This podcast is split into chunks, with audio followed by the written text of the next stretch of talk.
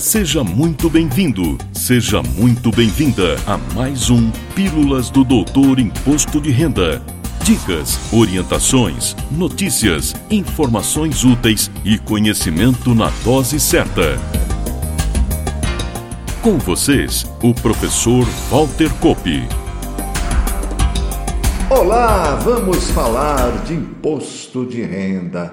E como disse na descrição, volto ao assunto exterior, pela sua relevância, recorrência em termos de demandas em nossa atuação na consultoria e especialmente pela enorme quantidade de informações e orientações equivocadas que qualquer cidadão que faça uma pesquisa no Google vai encontrar. Nossa intenção neste episódio, no próximo e talvez em três episódios, seja levar informação confiável para todos vocês que nos acompanham.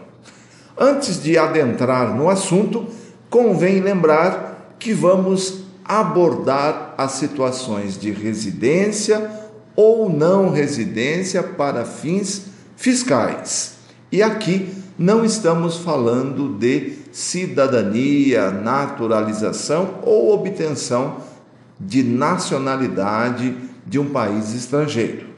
Apenas reforço que, observados os dispositivos constitucionais, o cidadão que, por manifesta expressão da vontade, obtém a cidadania em outro país, perde a condição de cidadão brasileiro conforme disposto nas alíneas A e B do inciso 2 do parágrafo 4 do artigo 12 da nossa Constituição Federal de 88. Como o nosso tema é extenso e também complexo, teremos mais um episódio para tratar do assunto e até um terceiro, como disse no início, se necessário. Começo pelas abordagens que são feitas, especialmente no YouTube, em tons sensacionalistas para angariar audiência, likes e inscrições. Resultados, enfim. No mundo do marketing digital, essa estratégia recebe o nome de clickbait e não é recomendada pelos profissionais sérios do mercado. Pelo uso do clickbait, uma pesquisa na internet pode sim trazer muitas informações conflitantes e até erradas. A primeira questão é que a residência fiscal para o brasileiro que deixa o país não é opcional. Ainda que subjetivas, são condições definidas pelas normas vigentes que, uma vez ocorridas, definem a situação de residente ou não residente no Brasil para fins fiscais.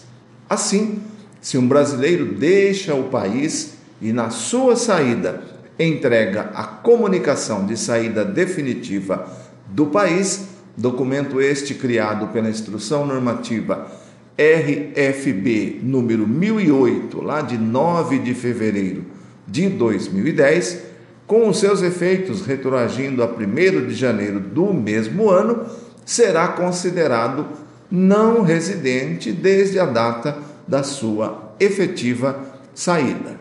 Lembro que a comunicação de saída definitiva do país foi criada para cobrir o lapso de tempo que vai da data da saída definitiva até a entrega da declaração de saída definitiva do país que, a partir de 2010, passou a ter a mesma sistemática em termos de prazo da declaração de ajuste anual e da declaração final de espólio, ou seja, no formato ano calendário exercício. Embora não preveja multa, a comunicação de saída definitiva do país também é obrigatória e deve ser entregue da data da saída até 28 de fevereiro do ano seguinte e não dispensa a entrega da declaração de saída definitiva. A outra situação é quando o contribuinte deixa o país sem o ânimo definitivo ou sem a entrega de comunicação de saída definitiva do país. Neste caso, ele continua residente no Brasil durante os primeiros 12 meses consecutivos de ausência do país e se torna não residente a partir do primeiro dia do 13º mês consecutivo de ausência do Brasil. Essas regras e outras orientações importantes sobre residência no Brasil e no exterior estão dispostas na Instrução Normativa SRF número 208 de 27 de setembro de 2002 e recomendo aos interessados uma atenta leitura. Apresento agora os efeitos tributários dessas regras. Se o contribuinte deixa o país na condição de saída temporária ou, mesmo havendo a intenção da saída definitiva, não entrega a devida comunicação relativamente aos 12 primeiros meses de ausência, continuará sendo tributado no Brasil como residente no país e deverá entregar a declaração de ajuste anual, incluindo também seus rendimentos, bens e direitos adquiridos no exterior, estando sujeito, inclusive, à bitributação, caso o país de destino não tenha acordo internacional com o Brasil para se evitar a bitributação, ou não tenha o chamado tratamento recíproco. Notem que, neste caso, nos primeiros 12 meses consecutivos de ausência, é possível um planejamento para se escolher qual será a melhor opção, residente ou não residente. Somente aqui, nos primeiros 12 meses. Findo esse prazo, ocorrerá a data de caracterização da não residência e a declaração de saída definitiva do país deverá ser entregue de março a maio, pelas regras atuais, do ano seguinte. Por isso que sempre recomendo que haja um planejamento prévio para aquele cidadão que pretende deixar o país, levando em conta esses primeiros 12 meses, que, conforme a situação, podem tributariamente oferecer vantagem na situação de residente ou de não residente. Para que fique mais claro, trago uma situação hipotética para analisar com você, atenta ouvinte, atento ouvinte. Imagine um cidadão deixando o país para residir nos Estados Unidos de forma definitiva. Aqui no Brasil, ele tem investimentos, conta corrente bancária, recebimento de aluguéis e imóveis a alienar. Qual será a sua melhor opção? Entregar a comunicação de saída definitiva logo na saída ou usar os primeiros 12 meses consecutivos de ausência para continuar como residente no Brasil? A primeira análise é que os Estados Unidos, embora não possuam acordo com o Brasil para se evitar a bitributação, tem o tratamento recíproco. Assim, eventual imposto de renda federal pago lá poderá ser compensado aqui. Como a tributação americana é maior que a nossa, estaria eliminada a bitributação, ou seja, você não pagaria imposto aqui no Brasil. Outras duas questões também indicam que a melhor opção é permanecer como residente no país por mais 12 meses.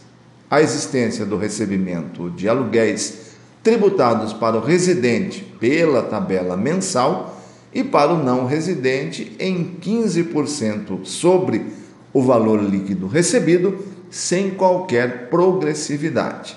E também imóveis a serem alienados e que, na condição de residente no país, se beneficiam com as reduções e isenções de ganho de capital da Lei 7.713 de 88 e também da Lei 11.196 de 2005.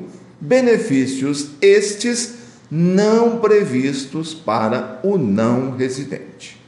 Mas e se o contribuinte retorna ao Brasil antes dos 12 meses consecutivos de ausência?